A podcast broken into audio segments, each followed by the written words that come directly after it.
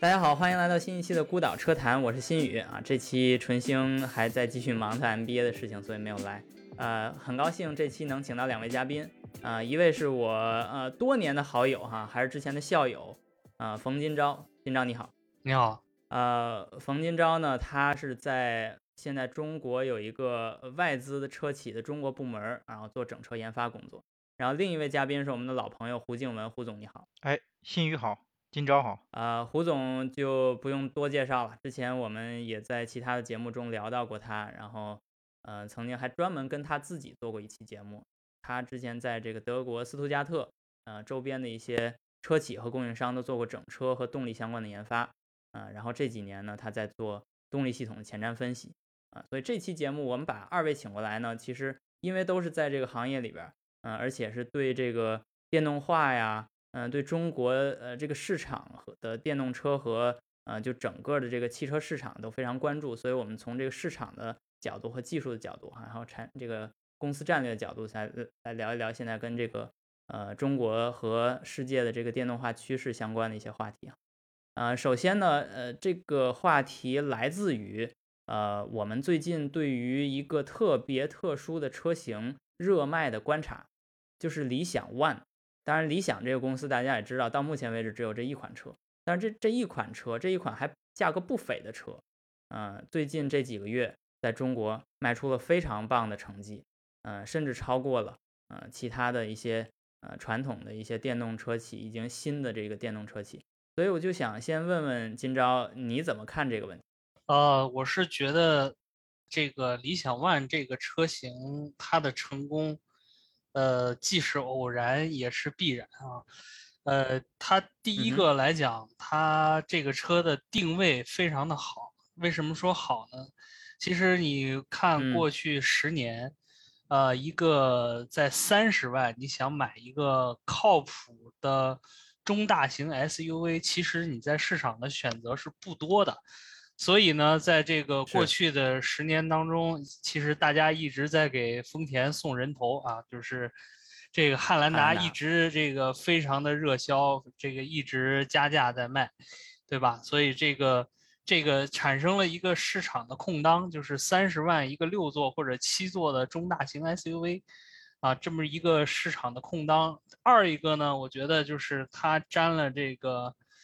呃，这个。插电混合动力的光，然后赶上了这个咱们国家的新能源政策，啊，在一些限牌城市，啊，这个让混合动力车型也能符合这个，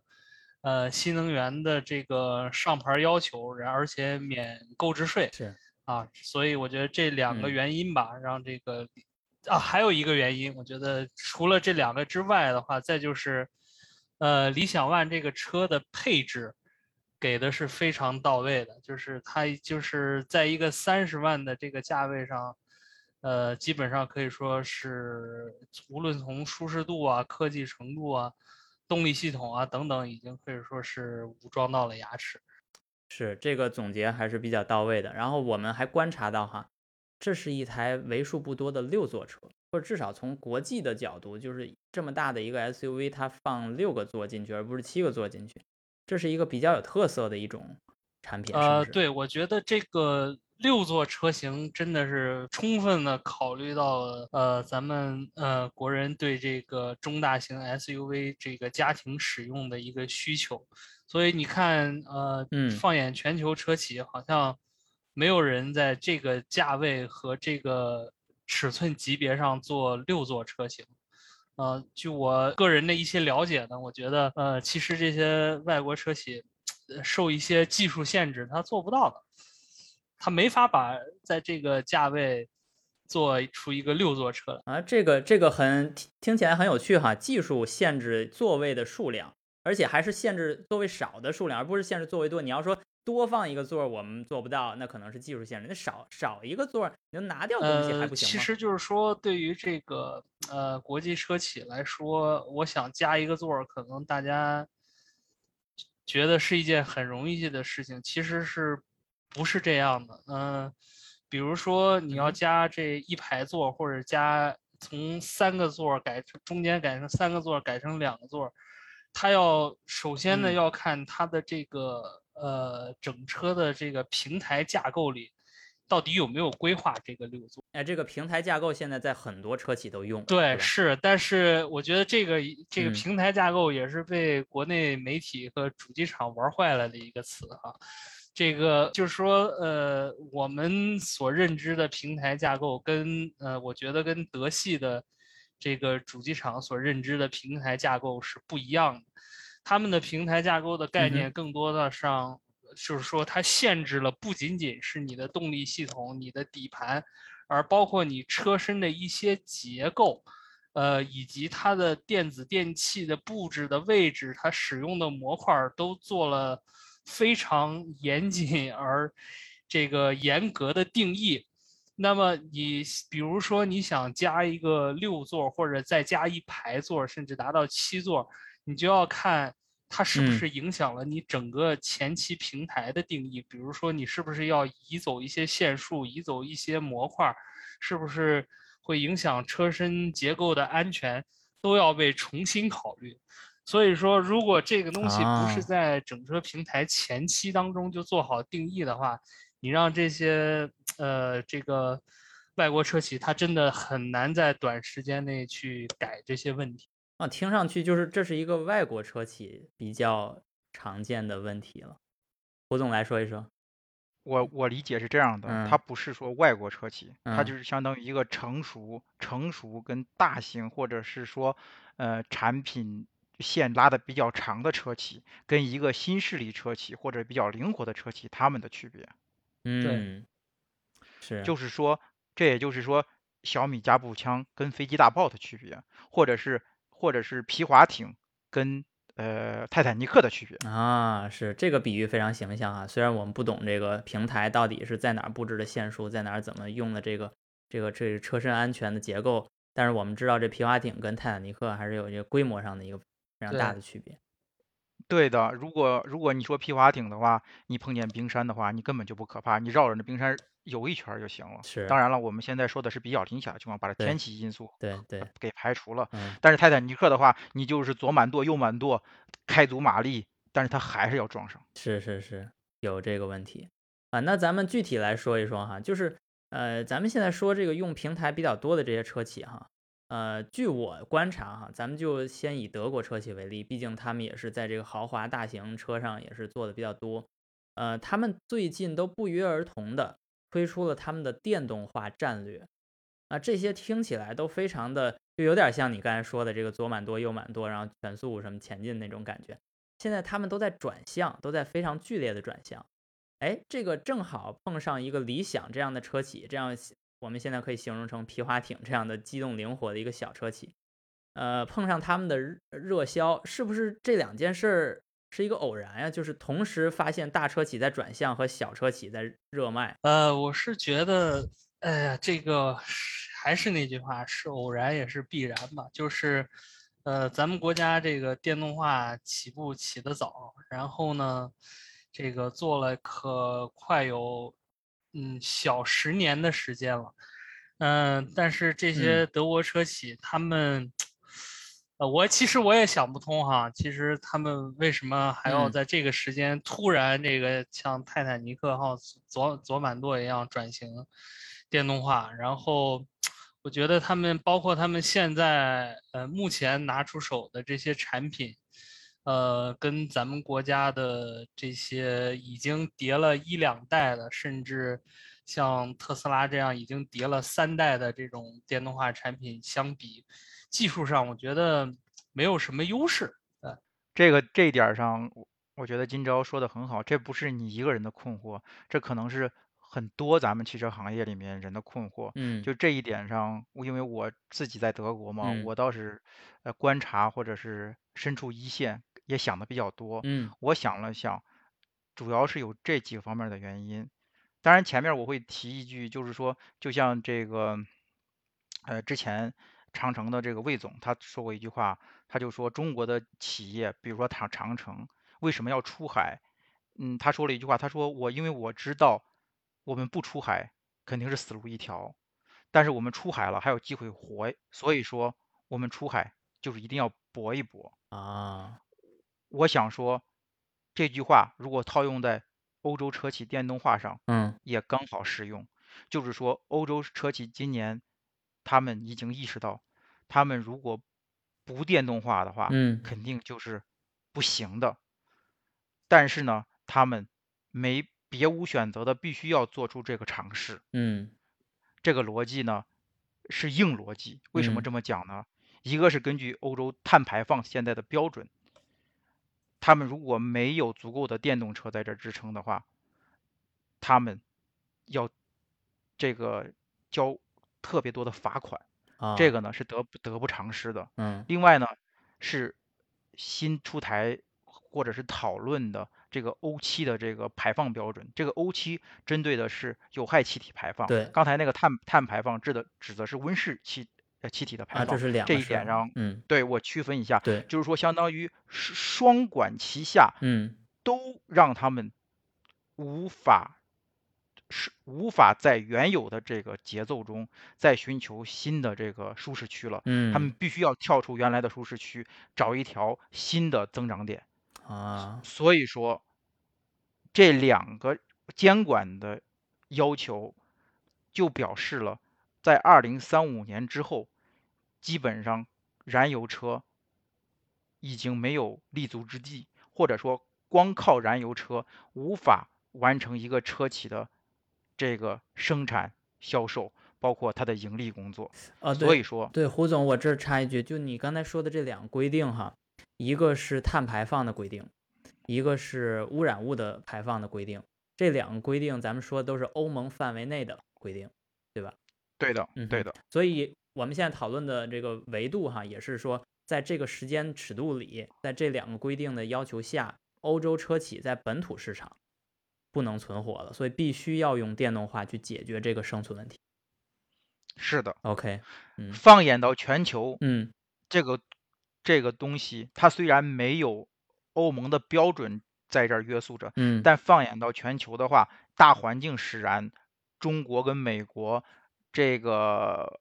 呃，不管是在电动化领域，嗯还是说在这个整个的这个新兴产业领域，就是嗯我说的所谓的互联网科技了，包括我们说的这个软件儿定义汽车领域，嗯包括政策支持。刚才金钊也讲了，中国其实是更早，是甚至十几年前就已经开始一系列的政策支持，英英呃比比欧洲其实说更早。欧洲现在等于说是呃，相当于就是被步我们后尘，在这培育个我说的市场只是在嗯对在培育市场跟这个资金跟政策鼓励方面。嗯所以说呃，所以说这个东西就不存在之前的矛盾了。嗯，之前好像欧洲就觉得哦，只是只是中国或者美国在呃在嚷嚷电动化我们对嗯。我们可以在观望观望观望，对，直到观望到今年，再加上疫情的这个整个的这个加速，相当于黑天鹅事件，哎，再加上监管的这些所有所有的东西，这所有的因素放到一起，嗯。让欧洲让欧洲的车企觉得 OK，现在不需要再等了，我们现在可以嗯收 hand，可以收这 hand。这里我我我想提一嗯个问题啊，我觉得很有意思，那就是嗯从听胡总的介绍来讲，我更感觉就是说，现在的欧洲车企是被这个双管齐下的政策法规逼到了这个电动化的这个大船上。那么我就想嗯问一个问题，就是说，谁定了这个双管齐下的法规？为什么要逼自己人上这艘大船？哎，这个是我一一一直锐啊，这个这想想不太清楚，就是相当于自己人搞死自己人的那种感觉。这个我我正理解，我对对对，就是刚才我还想说呢，嗯这就想到了，让咱们不由自主想到了东方不败，对吧？对，现在就变成了西方不败了，对吧？然后，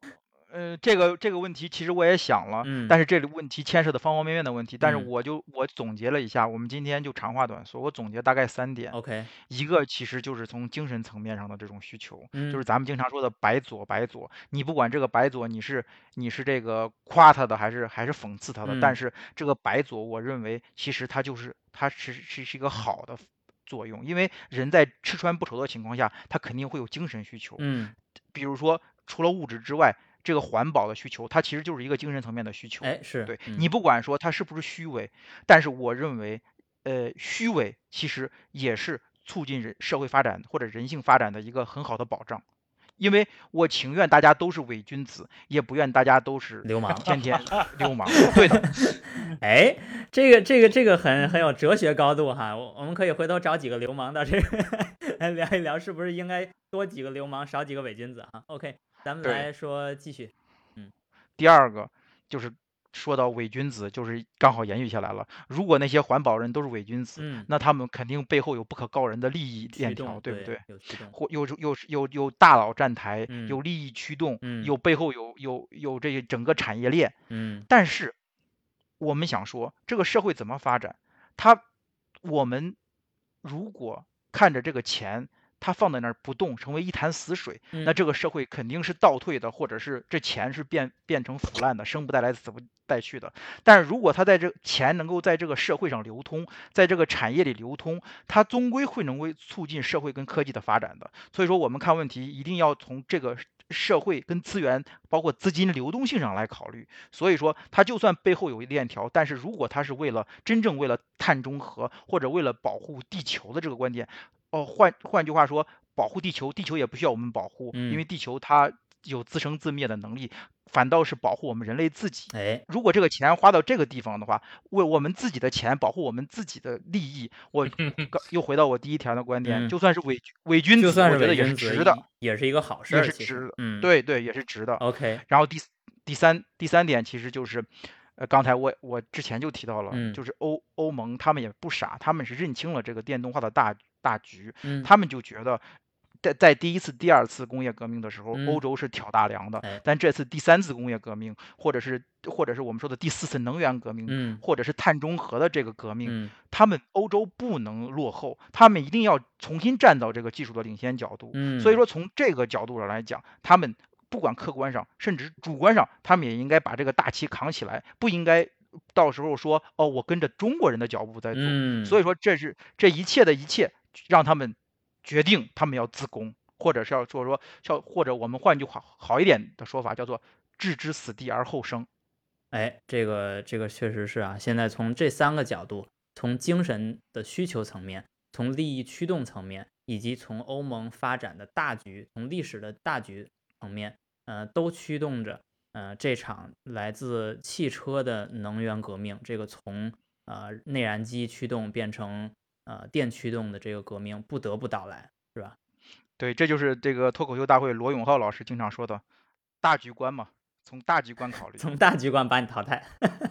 对对对，OK，很好。呃从，大局观，从大局观，我们要把内燃机淘汰。啊，就哪怕就是从那个技术纯技术层面还是领先的，但是大局观不能让它继续到下一轮了。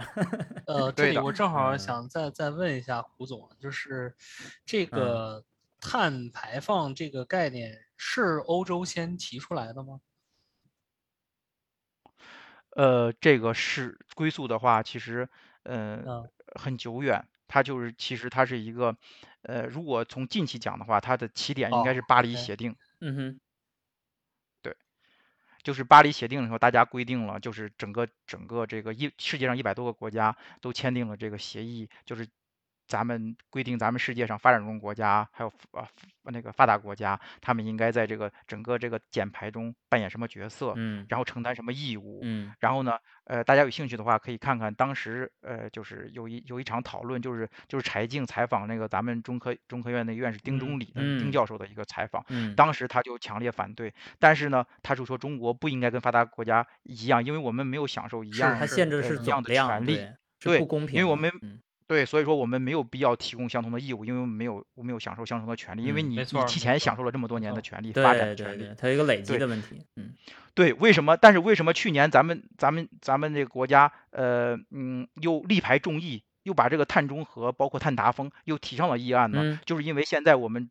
中国觉得这个事情它不再是对我们的是一个压力，或者对我们是不好的作用。我们分析完以后，觉得它是一个双向，它对我们的利是大于弊的，所以说我们一定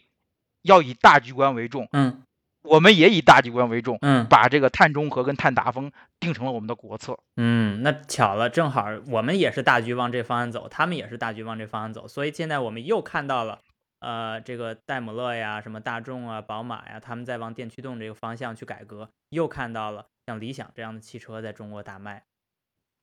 对的，对的。哎，这个这个非常非常有意思啊，既是巧合，又是历史的大局的这个呃命运命运结合的地方。嗯，突然对，说到这儿的话，嗯我可以再再延伸一句啊，就是嗯说，像比如说欧洲，它其嗯实碳达峰，碳达峰呢，它两千年初的时候就已经碳达峰了。嗯然后中国定义的咱们碳达峰的目标是二零三五年。嗯其实这里面你仔细看一下，其实实他们已已经差了三十年领先了，三十年了。他们已这个经领先我们是比较可三十年了。怕的一个哎事情啊。嗯对，然后呢，欧洲定的这个碳中和的目标呢，呃，是二零三零年，然后嗯，最最晚是二零三五年，当然他们现在已经在一定一直在讨论了，但是呢，中国呢定的最早是二零六零年，这中间又差了二十五年到三十年。咱不咱不管讨论这个温室效应真实与否，但是呢，既然欧洲要占领环保这个呃这个道德高地，嗯那中国也不能落后，也要去抢占这个道德高地。因为现在我们发现了，如果作为世界的领袖，不仅经济上要牛，然后呢，你在这个道德高地上，你也要占领一定的就是风口，嗯不然的话呢，你没办法就是用一个强者的姿态或者强国的姿态去参与主导建立新的国际价值体系。啊，这有一个价值观的问题，不光是钱的问题。哦对国嗯际秩序的问题。嗯，对你作为一个，你最后顺带的时候，你你会给后发国家挖一条工业化的鸿，就是要签的鸿沟，这就是其这就是我们从大国崛起中之前的大国崛起中学到的经验。嗯对，所以说要实现这个碳中和呢，我们现在必须要集中精力在能源转化跟这个全面电动化上发力。为什么这么说呢？因为回顾中国前三十年的产业发展跟产业规划，我们可以发现，其实我们在这个呃可持续能源技术的开发，还有远距离输电上，我们都进行了这个深入的布局，或者是大面积的应用。嗯但是电动化这一块儿呢，是这个最后的这个闭环的最后一环。如果这一块儿我们也能够跟上，就说不掉链子，嗯把这个汽车产业电动化也也给也给就相当于推上去的话，嗯那整个说我们这个碳中和就完成了，我们就是完碳中和或者是进入发达国家致命一跃吧，或者说是这个就是最重要的，我觉得。嗯，是这这里有一个大国的利益的问题，嗯大国的思开发思路的问题。所以以后这个这个三五十年以后，美元不是硬通货，这个碳排放分儿可能成了硬通硬通货啊，大概就是这个意思。我感觉。嗯，对的，对的，就是就是说，这总结一下，就是说碳中和对中国它不单单有政治意义，它还它还能顺便顺便的带来这个技术提升跟跟革新，然后呢，呃就相当于让我们跟欧洲跟美国来一起竞争这个碳中和这个呃主导权或者引领权，所以说我们必须要这个排除各方面的阻力，要把这事儿给落实了。是，所以从这个角度讲，中国车企虽然在经营他们自己的产品，但是他们参加到这场改革的呃运动中，洪流当中，洪流当中，他们其实是在帮助国家去实现一个大局上的一个一个进步或者一个前进。对不嗯能说他们帮助国家吧，就是说嗯人家说这个顺应时代潮流嘛，哎就是还是那个雷总那句话嘛，站在风口上，风口上啊，猪都能飞。对，咱先不管它是，咱先不管它是不是猪，但是呢，你总你总要站到风口上，就是这嗯个风口在了，你不站，那反倒是你的问题。嗯，是 OK。从这个角度讲哈，很多很难理解的这种自宫的行为哈，都都非常好理解了哈。OK，就是很很很多自工的行为也好理解了，很多这个就是科技企业、互联网企业都要去造车的这个逻辑也都理解了。哎，这顺便把然后另一个问题也还有。还有很多很多对房地产啦、这个娱乐行业大震动的问题也都理解了，哦，是吧？因为中国要做中国要做产业转移，嗯要做资金转移。嗯，那转移就是从另从之前造富跟生钱的领域转到另外一个造富跟生钱的领域，他总要找一个主题，找一个大主题，找一个舞台。这个舞台呢就是碳中和。嗯，是，那这个很有意思啊。然后咱们再把这个视野稍微稍微缩小一点哈，这个这个是我们毕竟是一个聊车的节目，所以我们还想再聊一聊关于车的问题，就是说，对我这里呃嗯想想提一个点啊，那说就是说刚才胡总介绍了这个欧洲在这个碳中和方面可能领先了三十年，嗯但是我感觉呢，在这个电动车方面，好像我们这次领先了一点点啊，就是至少，呃，以这个咱们国家的这个吉利为代表吧，嗯比这个欧洲的主流车企在这个电动化、呃平台化产品上面，我觉得，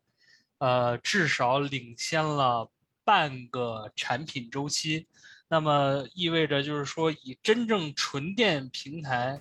而打造的这些电动车，可能在未来一到两年的市场就可以，呃，时间内就可以在咱们国家的市场内快速的铺开。但是这些欧洲老牌儿们，这个，呃，可能在二零二五年之前都拿不出一个真正的纯电产品啊。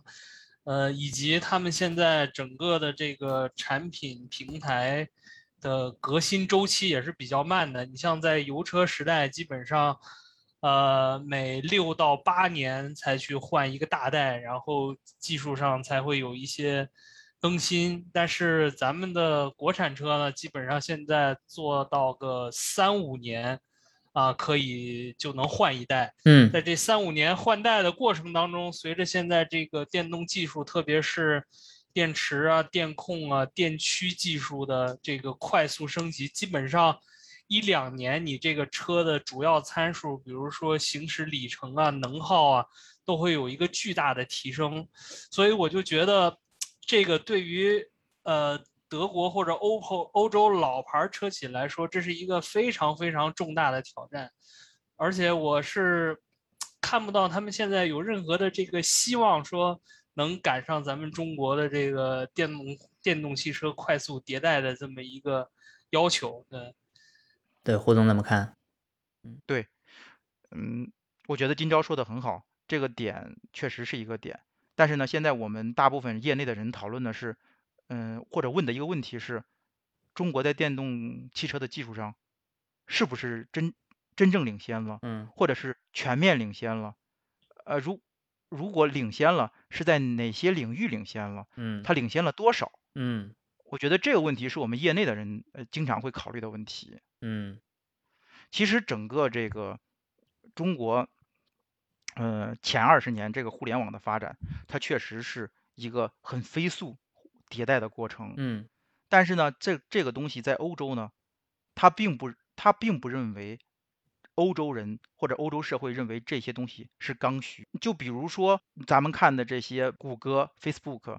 包括这些所有的大型科技企业，嗯，它都是在美国或者是在加州硅谷诞生的。是，其实欧洲这二十年它没有产生任何一家高科技企业，可以这么说，唯一一家呃之前被呃大家公认的电子支付的呃嗯。Wirecard，嗯。去年也因为爆了巨大的丑闻，相当于呃股价现在跌成呃几毛钱了。嗯。所以说，欧洲这方面儿它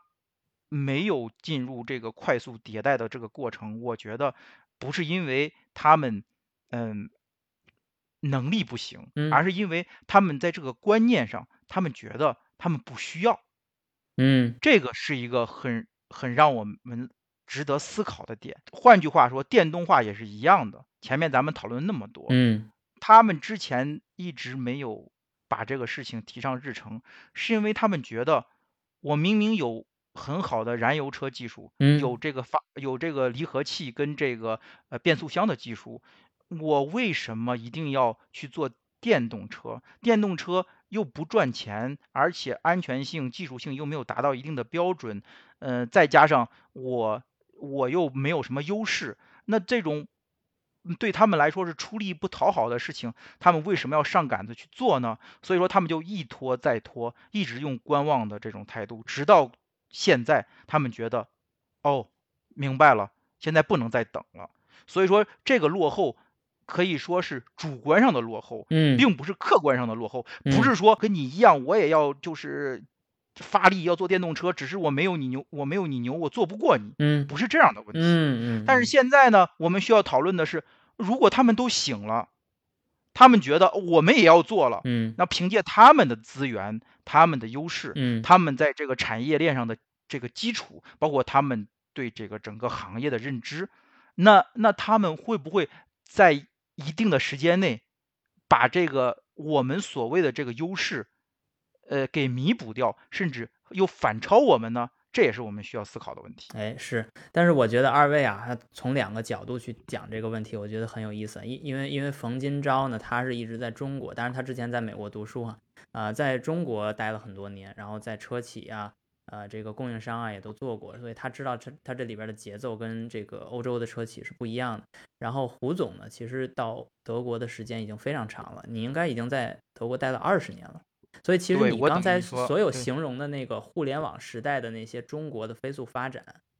你并没有亲身经历，在中国亲身经历过。其实你是已经错过了，你只是一个旁观者的角度去看的这个问题。所以你们二位的背景啊，嗯，其实也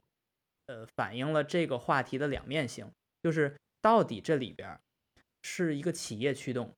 还是一个用户驱动？就你从用户的角度，是欧洲车企的呃产品呃是非常适合用户，还是用户呃觉得欧洲车企不需要往前走？就是这这里边也有一个这个逻辑，对吧？就是中国车企现在有点说是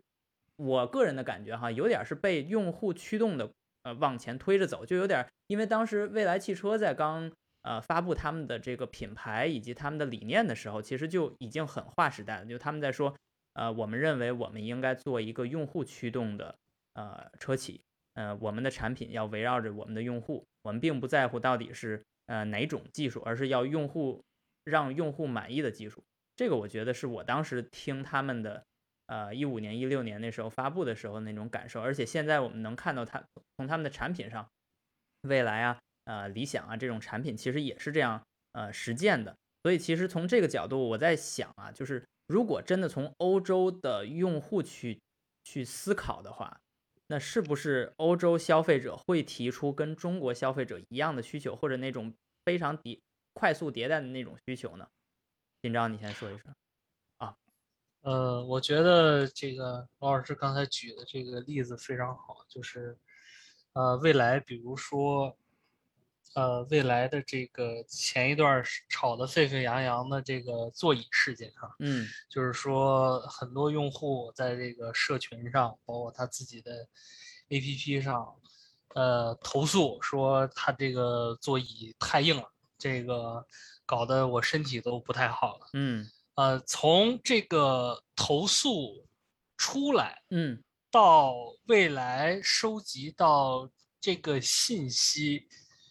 以及到未来后来给用户提出来的解决方案，我觉得前前后后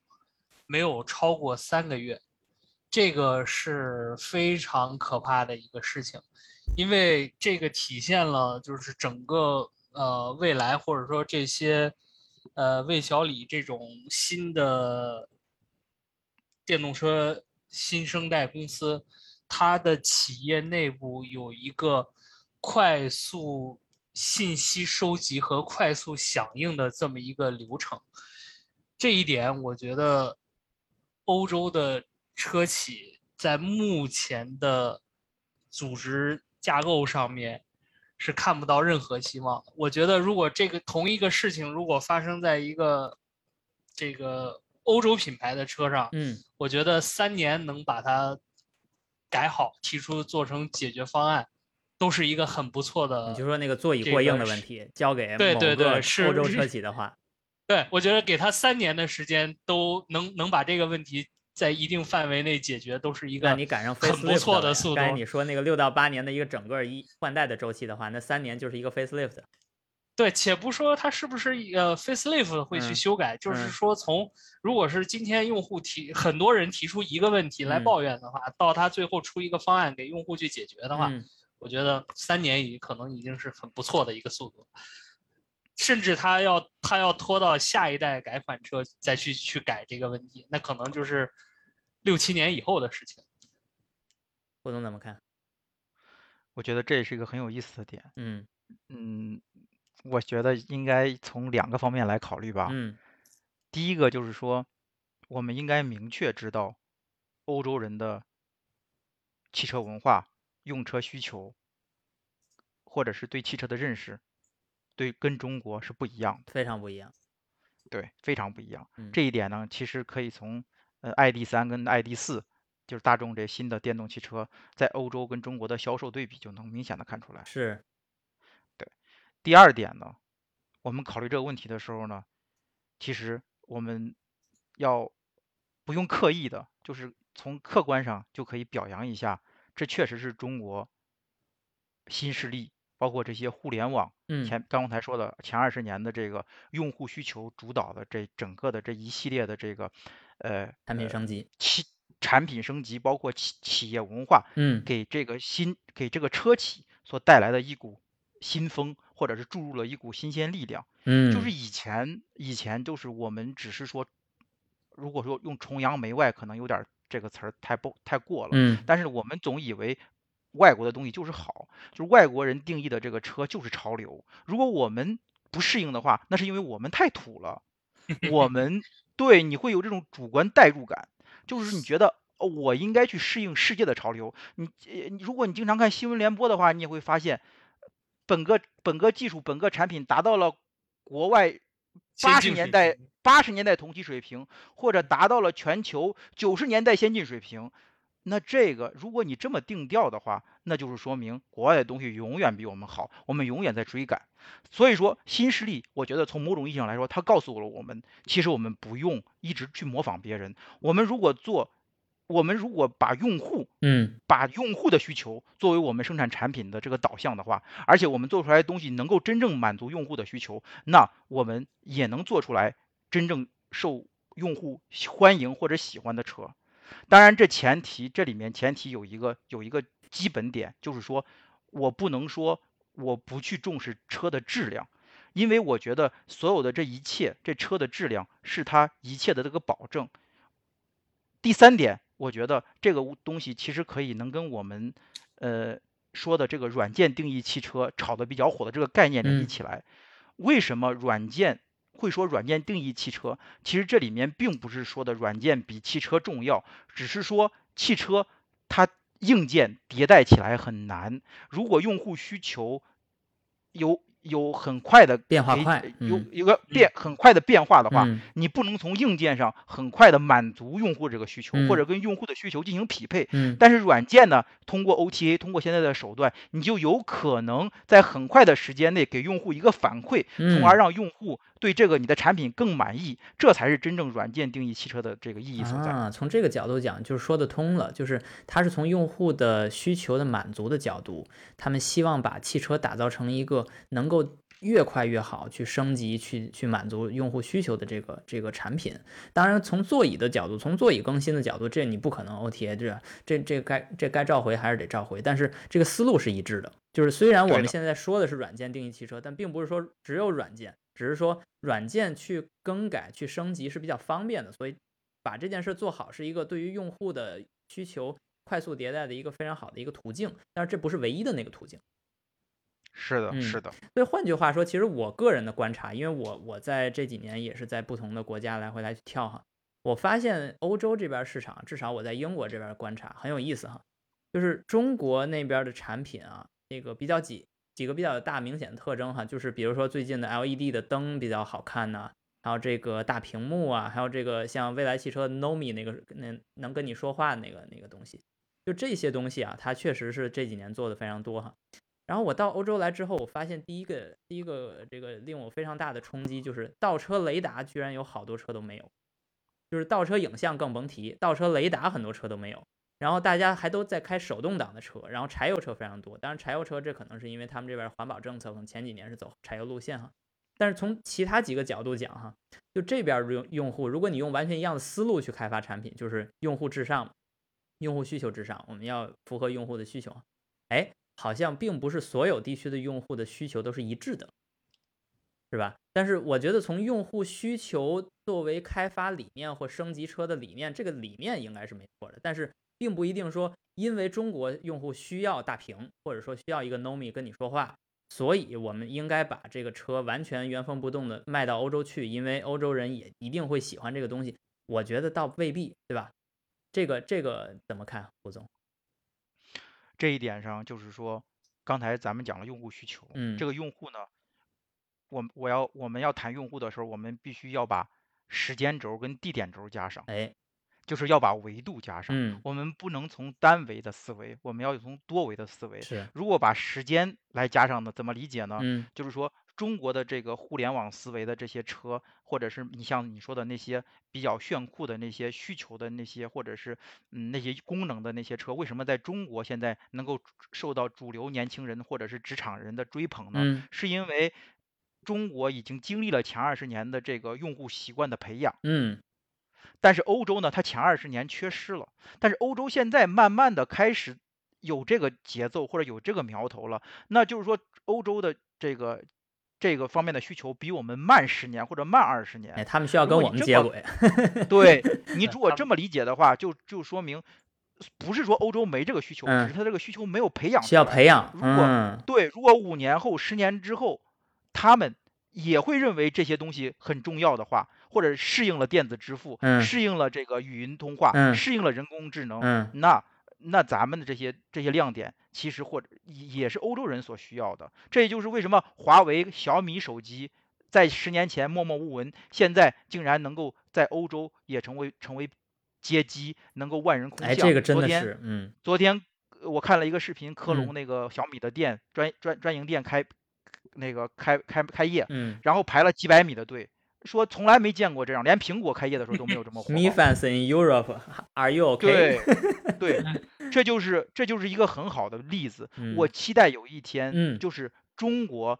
车企来出海。现在我们也看到，未来出海，小鹏要出海。其实他们做的工作，很多前期的工作也是要根据欧洲这个地域性。刚才说两个维度，时间的维度，这是地域的维度，要把我们的差异化找出来。就是以前中。德国车企进中国要去做中国本地化，现在中国车企出海来欧洲要做欧洲的本地化，要把这个欧洲的用户需求作为他们进军欧洲的相当于基础或者是垫脚石，把这块工作做好了，把这个需求在这个车里面体现出来了，然后你再加上刚才说的，你以你的车的质量为基础，是，然后呢再加上这个这个这些亮点，那将来我就不愁，或者说我们就。会看到中国电动汽车有一天，或者中国智能汽车有一天，也会像中国的智能手机一样，在欧洲被大家接受。嗯，非常好哈。呃，中国有希望，不仅在中国本土有希望，而且有可能会引领一波呃，对于欧洲新的用户思维的需求的培养哈。就是从从这个高高需求的这个市场到低需求这个市场，然后我们最后再来说一说这个从从从这个硬币的另一面啊，就是欧洲的这车企的一些新的尝试哈。呃，大众 ID 四、ID 三，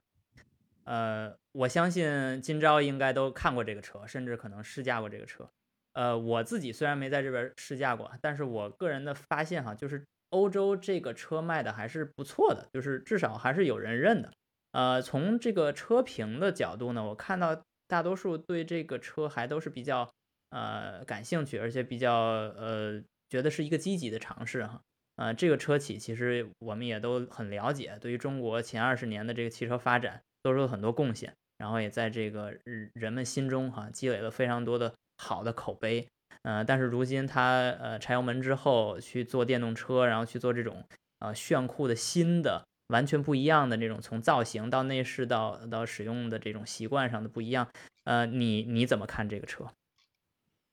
呃，ID 三目前在国内还没有还没有上市发售，对对，它现在是一个呃刚刚过去的成都车展有一个展车的形式，嗯，但是 ID 四跟 ID 六，ID 四我我我已经看过，嗯，这个。呃，我我也感到为这个产品，我也感到一些惋惜。怎么说呢？就是这个车是。呃，大众这个这个正经电动化在中国拿出的第一款真正的纯电动平台下生产的这么一个产品，那就是说它在过去的这个，它代表了它过去三到五年以来电动化转型的这么一个成果。呃，成果没错，嗯就是呃，但是呢，呃，它没卖好，但是没卖好呢，我第一个我不觉得它是因为产品不好，它嗯的确还是一个非常优秀、非常可靠的这么一个电动化的产品，包括它的续航啊，整个车的操控的表现啊，呃，以及它这个大众的基础质量摆在这里，没有什么毛病。我就嗯觉得就，嗯，除了这个车的可能这个，呃，这个这个这个网络服务方面，就是它的大屏没有没有没有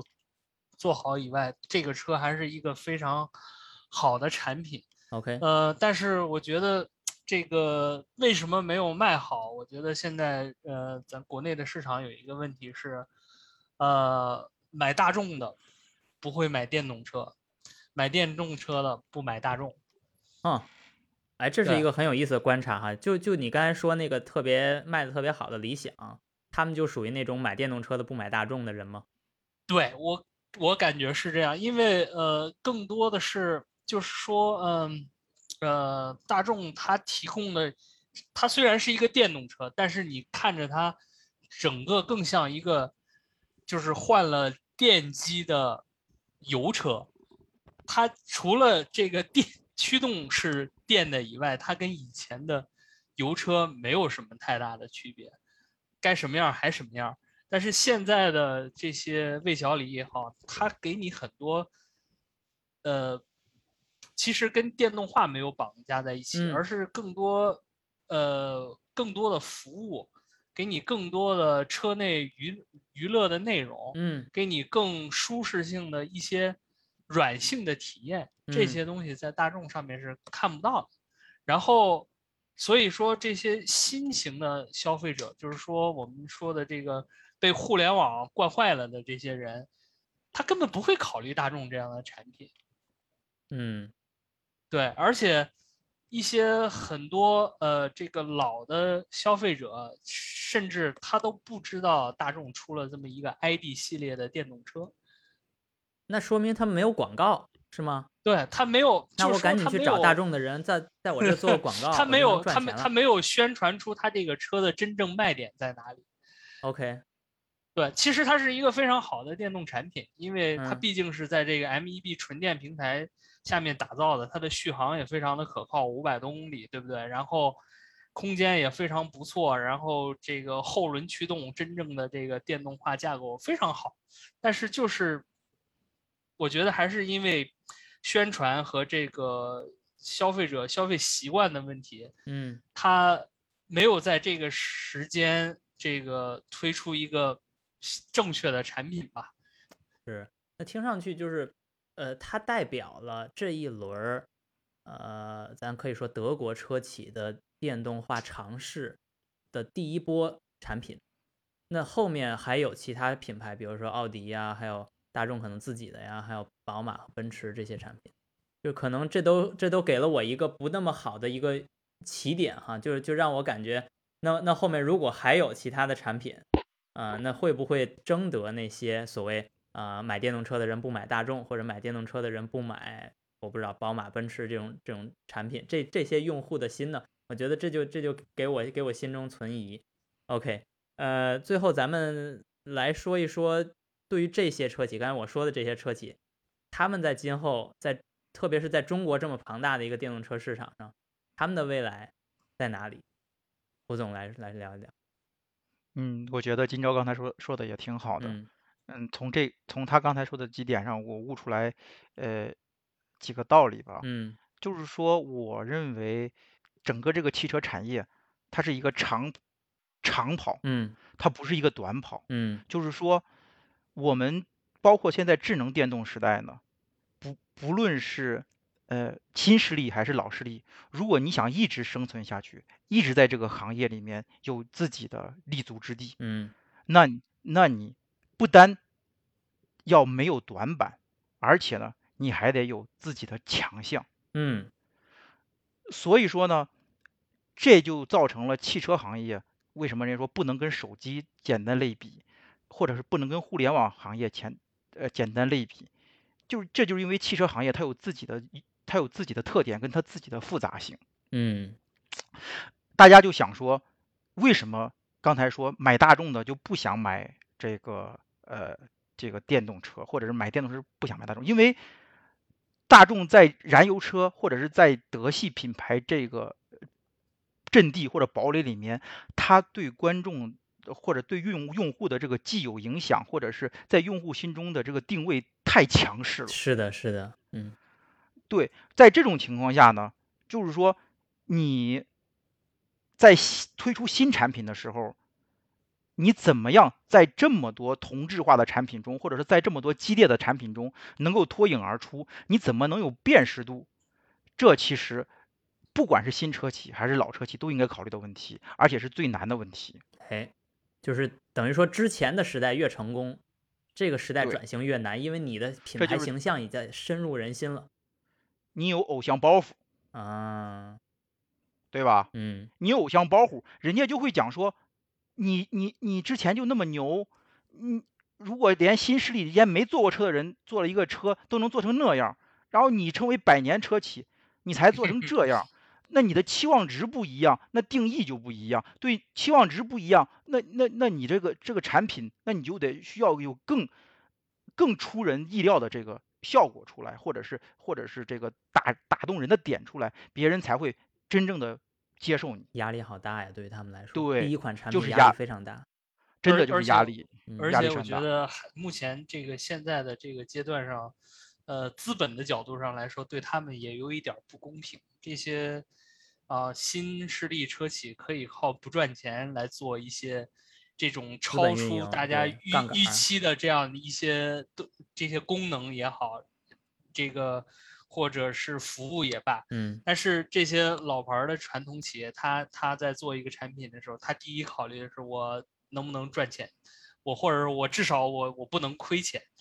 对这一点，我觉得对他们来说挑战也是非常非常大。其实其实今朝嗯今朝说的这个，其实可以归结为咱们说的天时地利人和，这个缺一不可。这里面运气成分也很重要。就是说，不管你资本呃对你感不感兴趣，其实这就是运气的成分。咱们就说大众或者 BBA，它能不能踩好这次的点儿？新势力就是咱们说的魏小李，他们嗯等于说是踩好了这个点儿。嗯，他们运气很重要，当然他们也他们的车也不错，但是运气更给他们带来了如虎添翼的这种效果。但是 BBA 的这种暂时的这种电动车方面的落后，嗯并并不代表它就能它就会就是说在这个行业中它就会没落，这没有任何必然联系。嗯，如果他们能够踩好他们的节奏，然后能够能够把他们的这个用户需求给做好，嗯能够在他们这个在这个整个的变革中，把他们这个呃企业结构，包括他们的这个呃产产品的这个做产品的这个以前的这种定向思维，全部都能够很很按呃就是说很快速的或者是很高效的按照新的这种呃这种嗯电动车的这种生产节奏，把它重新做调整做匹配，嗯那将来他们也能够生产出就是有这个相当于有代表性或者是有说服力的产品。有他们这个自己特点的这一点，对嗯这一点我这一点我是毋庸置疑的。另外，我想说的是，在汽车行业，我刚才说是一个长跑赛，所以说最终呢，你肯定还是要靠质量取胜。咱们经常会说，一个人你可以飞得呃飞得更高，呃走得更高，呃飞得更高，但是一群人才能走得更远。那嗯同样，这个放在汽车里面也是一样的，就是说你这个创新，你这个软件，或者你这个吸人眼球、吸引人眼球的东西，像自动驾驶，可以让你飞得更高，这就是差异化。但是呢，你只有一一贯的这种质量为保证为前提，嗯才会让你才能够让你走得更远。这个也是说明了，就是汽车的一个本质跟手机的一个区别哈，它不是一个买到手里换两年就可以换换一个，然后再过两年可以换一个，就哪怕它 OTA 做的再频繁，如果它这个车出了严重的质量事故，这个对于一个车企来说，无论它是新车企还是老车企，都是一个致命的一个打击。是的，是的。嗯这个所以说我我就有一个我就有一个观点嘛，就是说以前呃，李书福说过，嗯说汽车就是四个轮子加一个沙发，对吧？这是一个很有争议的一个定义哈。没什么厉害的，然后嗯被被人被人就很有争议。嗯然后之后呢，又有人说，嗯，现在智能电动汽车就是一个呃一个平板电脑再加四个轮子，对吧？这个也会也会很有争议。其嗯实呢，我就刚才我刚才说的话，我就想表达，嗯其实在我看来，电动电动智能汽车是它不是一个沙发，它也不是一个平板儿，它是什么？它是一个沙发再加一个平板儿，然后再加四个轮子。啊，就它是一个是你坐在沙发上玩平板儿，对 对对。有意思。然后电动汽车呢，你还得你还得在沙发底下再绑绑一大块电池，嗯，对。对吧？是好啊，呃，今天聊的非常有意思啊，从这个国家的层面这么高啊，从这个比较低的层面，从这个 ID 三、ID 四这种产品啊，我们都聊了，而且对于呃德国车企，呃深入人心的德国车企，还有这些呃刚创业没三五年的这些中国车企，我们也都谈了各自他们的呃现在的发展，以及未来互相到各自市场上去的那种新的一些发展可能性，还有他们的未来。